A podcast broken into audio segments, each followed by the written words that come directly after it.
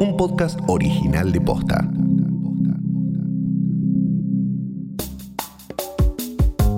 Estas últimas semanas aprendimos un nuevo concepto, la efectividad de las vacunas. Distintos laboratorios publicaron sus resultados preliminares de la fase 3 y cada vez estamos más cerca de alcanzar la inmunidad. ¿Qué significan estos anuncios? ¿Hay una vacuna mejor que otra? ¿Cuándo vamos a poder acceder a alguna? Hoy es jueves 19 de noviembre. Soy Martina Sotopose y esto pasó posta que la vacuna llega en diciembre, que llega en enero, en marzo, que faltan seis meses. La rusa, la china y la inglesa compiten por ver quién tiene un porcentaje más alto de efectividad. En el medio, una sociedad que espera ansiosa que esta pandemia se termine. Por eso, en el episodio de hoy repasamos la situación de cada uno de los proyectos en carrera, sus ventajas y sus complicaciones.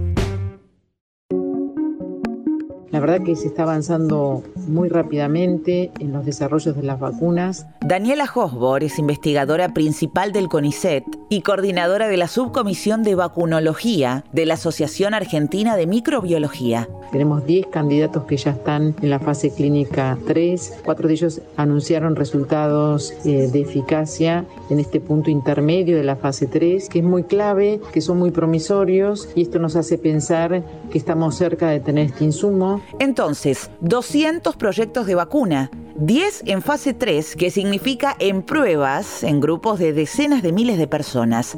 De esas 10, 4 anunciaron cifras de efectividad. Pero, ¿qué es la efectividad y cómo se mide? La eficacia de, la vacuna, eh, los cálculos se hacen a partir de evaluar, en este caso, el número de enfermos en el grupo control y el número de enfermos en, la población vacunada. Y bueno, estos datos marcan que los enfermos se han detectado en su mayoría en la población que no recibió la vacuna.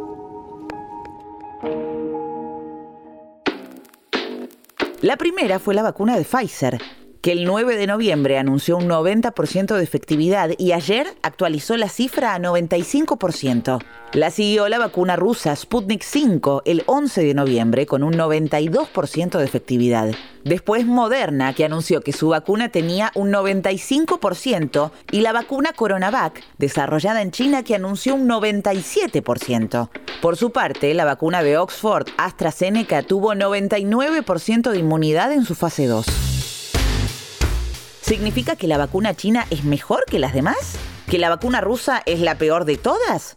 ¿Es relevante esa pequeña diferencia en los porcentajes de efectividad? No creo que a esta instancia esas eh, diferencias de 1 o 2% tengan relevancia. Eva Acosta es investigadora del CONICET, especialista en inmunidad frente a infecciones. Sobre todo porque salvo Pfizer, el resto son estudios preliminares, entonces los estudios deben culminar, entonces bueno, hay que ver realmente si esos porcentajes son los mismos que a nivel global o tienen alguna diferencia, eso sí creo que va a ser un dato relevante. Detrás de estos anuncios también se juegan intereses políticos y económicos. Según analistas de inversiones del banco Morgan Stanley, el laboratorio estadounidense Pfizer y la alemana BioNTech planean ganar alrededor de 13 mil millones de dólares en ventas de su vacuna el año que viene, que se va a dividir entre las dos compañías. Sin duda, la parte comercial es ineludible. Creo que la comunidad científica y eh, a nivel de gobiernos y entes regulatorios hay que un poco abstraerse de eso y tratar de evaluar los datos, las evidencias científicas provean las distintas farmacéuticas, evaluando su rigurosidad. Resumiendo, lo que hay que rescatar entre tantos anuncios es el hecho de que hay cuatro vacunas con más del 90% de efectividad en fase 3. Estos valores de más del 90% son valores eh, muy altos y para contextualizarlo vale la pena recordar que varias de las vacunas que ya están en el calendario nacional de vacunación, su eficacia es entre el 80 y el 97% en general y hay algunas vacunas como algunas de la gripe que tienen alrededor del 60%. Ahora bien, también hay que tener en cuenta que esos porcentajes son preliminares y pueden cambiar. Eso forma parte de la evaluación post-aprobación que tienen todas las vacunas, que es lo que también se denomina fase 4, que es toda la evaluación continua que van a tener las vacunas luego de que se empiecen a aplicar en la población. Entonces, cuando pensemos en la vacuna contra el COVID, o al menos en estas cuatro, que son las candidatas más firmes, la pequeña diferencia en porcentajes de efectividad no debería importar tanto. Pero hay otra diferencia que sí es más relevante y que puede afectar la distribución y el acceso a cada una de esas vacunas, la logística. Eh, los desafíos de logística, principalmente, que en general lo tienen todas las vacunas, eh, son los desafíos de refrigeración, pero esto se incrementa con algunas de las vacunas que están más avanzadas, que son las vacunas de Pfizer y de Moderna, que son vacunas ARNA eh, que requieren alta refrigeración. Moderna hizo una modificación de las vacunas y por lo tanto ha logrado una vacuna que requiere menos refrigeración, pero la de Pfizer necesita refrigeración a menos 80 grados, que la proveen freezers que no son los, los comunes, sino son freezers que, más especializados, que no están disponibles habitualmente en los circuitos normales de vacunación que tenemos en Argentina. Argentina tiene una red muy grande y aceitada de lugares de vacunación. Bueno, pero vamos a lo que nos importa. ¿Qué chances hay de que tengamos la vacuna en diciembre?